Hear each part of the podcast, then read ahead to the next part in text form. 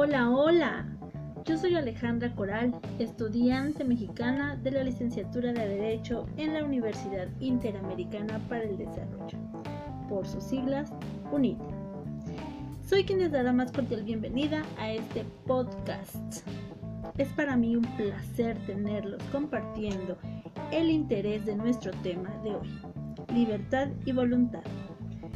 Iniciaremos citando al dramaturgo y crítico irlandés George Bernard Shaw. La libertad supone responsabilidad. Por eso, la mayor parte de los hombres le temen tanto. ¡Caray! Sin duda esas palabras nos dan apertura a un tema tan amplio, objetivo y por demás interesante. Bien, para la psicología, la voluntad es la capacidad de un ser racional para adoptar un determinado tipo de actitud o bien de postura. Tiene la capacidad para realizar determinadas acciones que de antemano ya se había fijado o propuesto dicho individuo. Cualquier acto humano se analiza a través de la voluntad y la libertad. Pero veamos desglosadamente qué es cada una de ellas. La libertad es uno de los valores universales más apreciados en relación con el perfeccionamiento personal y la realización del hombre. Sin la libertad, perderíamos la oportunidad de encontrarle sentido a nuestra vida. Por estas facultades que ejerce el ser humano, se puede cuestionar si ha obrado bien o lo ha hecho mal. Díganme, ¿cuántos de ustedes no se han encontrado en esta disyuntiva? ¿Verdad que sí?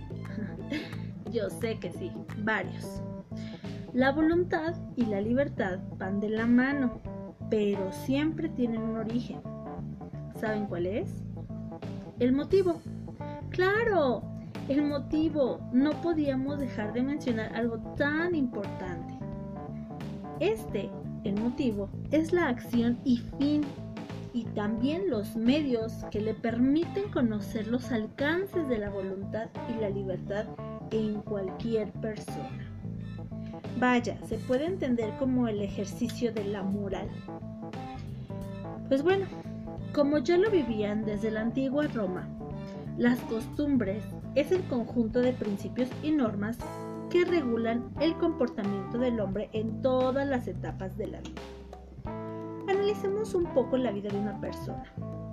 Desde la infancia, encontramos con la palabra que tantas lágrimas ocasiona a los pequeños, el famosísimo no. Y es que desde esta temprana edad estamos regulados por normas, claro, impuestas siempre en pro del bienestar del ser humano ya sea que el pequeño si quiera subir a algún sitio donde corre peligro, meterse algo a la boca, etc.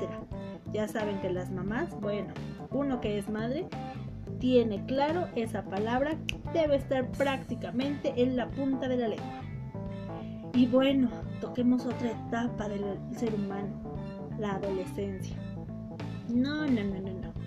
Creo que es donde más les afecta y donde más veces se repite los no. En fin, son normas morales que regulan la libertad y la voluntad, debemos recordar.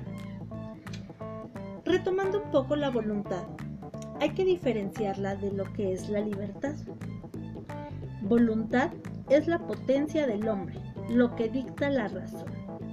La libertad es no depender de nadie ni de nada. También es la capacidad del ser humano de obrar por su propia voluntad. Estamos viendo que se entrelazan, ¿ya lo notaron? Por la voluntad del ser humano, este es capaz de moverse hacia la verdad que su inteligencia le presenta y a la que se inclina percibiéndola como bien, es decir, algo como que lo perfecciona, vaya. La libertad se finca en ambas facultades, ya que es un acto libre y es aquel que se lleva a cabo con conocimiento y voluntad. Pues bien, Cuando estamos motivados por nuestras emociones, que es lo que prácticamente en un 80% rige al ser humano, tomamos conciencia de nuestros deseos, pero también los razonamos. Nos representamos nuestras intenciones e intentamos elegir entre unos actos y otros. Decimos en ese entonces que estamos empleando nuestra voluntad. Vaya, elegir algo tan simple como un suéter rojo o un suéter azul. Nuestra mente opera analizando las posibilidades, viendo los pros y los contras. Al realizar esa secuencia de pasos que se le llama tener voluntad, Immanuel Kant dijo que la voluntad es razón práctica, es decir, nuestra racionalidad o inteligencia cuando se aplica a cuestiones prácticas, a nuestras acciones. Sin embargo, Jean-Paul Sartre subrayó especialmente la libertad en la caracterización del ser humano. Dijo de un modo muy expresivo que el ser humano está condenado a ser libre. ¿Escucharon bien? Condenado a ser libre. Creo que es una ambivalencia de una frase. Pero bueno, quería decir uh, que la libertad es una propiedad esencial en la definición del ser humano. En practicidad, y ya que el tema es bastante extenso y como parte de pues ir concluyendo nuestro podcast, resumiremos que la libertad es una autonomía de asumir un acto libre, con conciencia, claro, con limitantes en normas de la conducta, y que el motivo siempre será conductor de dicho acto. Pues bueno, hasta aquí esta noche.